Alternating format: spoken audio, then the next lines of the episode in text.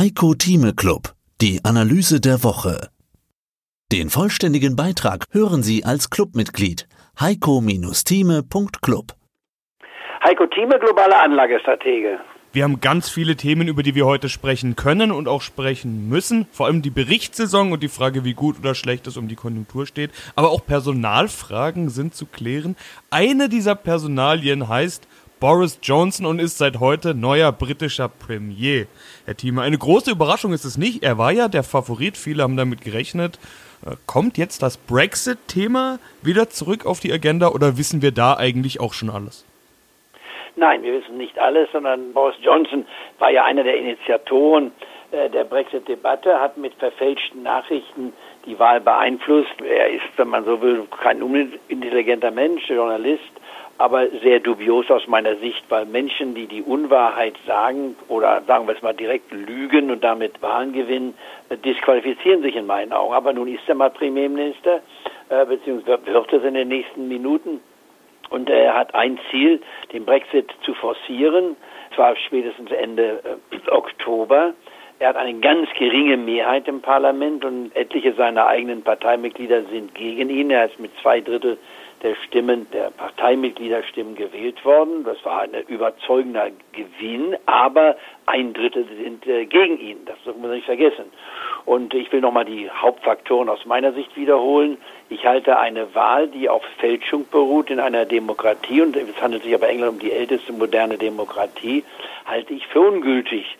Das braucht man jetzt nicht ungültig zu machen. Man kann es einfach dadurch reglementieren, indem man sagt, wir machen ein zweites Referendum, also nicht mehr die gleiche erste Frage, sondern wir legen dann dem Wähler vor, was wir in drei Jahren, hier sind ja drei Jahre vergangen seit dem Referendum von 2016, dann werden wir den Wähler befragen, das ist das, was wir erzielt haben, wollt ihr das?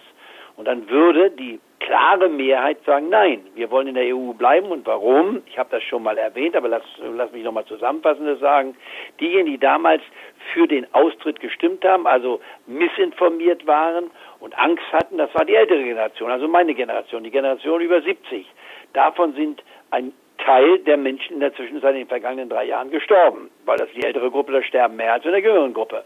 Und in der Zwischenzeit sind junge Menschen herangewachsen, die jetzt wahlberechtigt sind, die auf jeden Fall in der EU bleiben, die damit ihre Zukunft sichern wollen, die also die Realitäten, wenn man so will, erkennen, trotz aller Fragezeichen über die EU etc. etc. Das heißt, wir müssen uns mit der Frage auseinandersetzen, sollen wir den Willen einer Gruppe, die verstorben ist, und die fehlinformiert war, wollen wir diesen Willen ausführen und den Willen der Neuen, die jetzt wählen können und ihre Zukunft ganz entscheidend von diesem Ergebnis Brexit oder kein Brexit beeinflusst werden, sollen wir den folgen. Und ich finde es absolut pervers, es gibt kein klares Wort, wenn der Wille der Verstorbenen ausgeführt wird, im Gegensatz zu dem, die es anders machen wollen. Und deswegen bin ich nach wie vor der Meinung, man muss dafür kämpfen, ein zweites Referendum muss herkommen um dann die Fragen zu klären. Sollte dieses zweite Referendum übrigens entgegen meiner Einschätzung anders ausfallen und tatsächlich die Brexit-Intention bestätigen, gut, dann hat England halt gewählt. Es ist etwas dramatisierend eine Katastrophe für das Land. Gibt keine Analyse, die sagt, ist das Beste, was man machen kann. Das Herauslösen aus dem Club der EU, der stärksten Wirtschaftsgruppe der Welt, ist ein Fehler. Wenn man ein Clubmitglied ist, kann man die Clubregeln mit beeinflussen. Das könnte England als der zweitstärkste Partner in der EU nach Deutschland.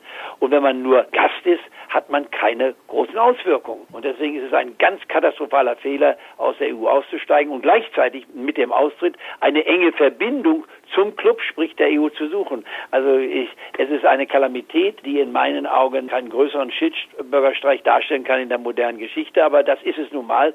Ich meine, äh, die genau.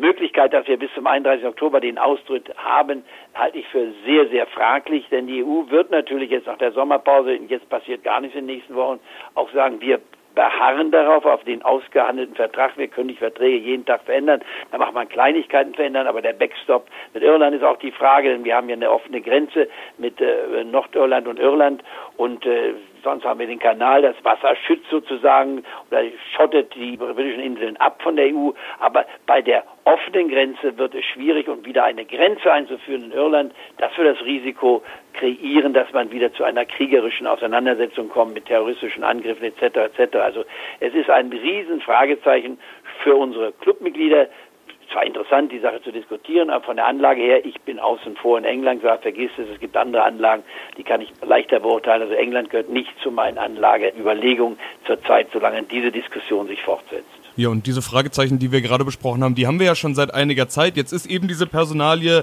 Donald, Donald sag ich schon, Boris Johnson bestätigt worden. Dieses Fragezeichen ist quasi weg, aber das wirft ja eigentlich neue Fragezeichen auf. Ich sage nicht umsonst als fast schon freudscher Versprecher Donald. Es hat sich die Wirtschaftsweise Isabel Schnabel zu Wort gemeldet und die hat gesagt, der sei genauso unberechenbar wie Donald Trump und sie sagt, Zitat, das ist Gift für die britische und letztlich auch für die europäische Wirtschaft. Also hat diese Personalie unter Umständen auch, wenn wir jetzt nicht nur über die britische Wirtschaft sprechen, auch Folgen für uns?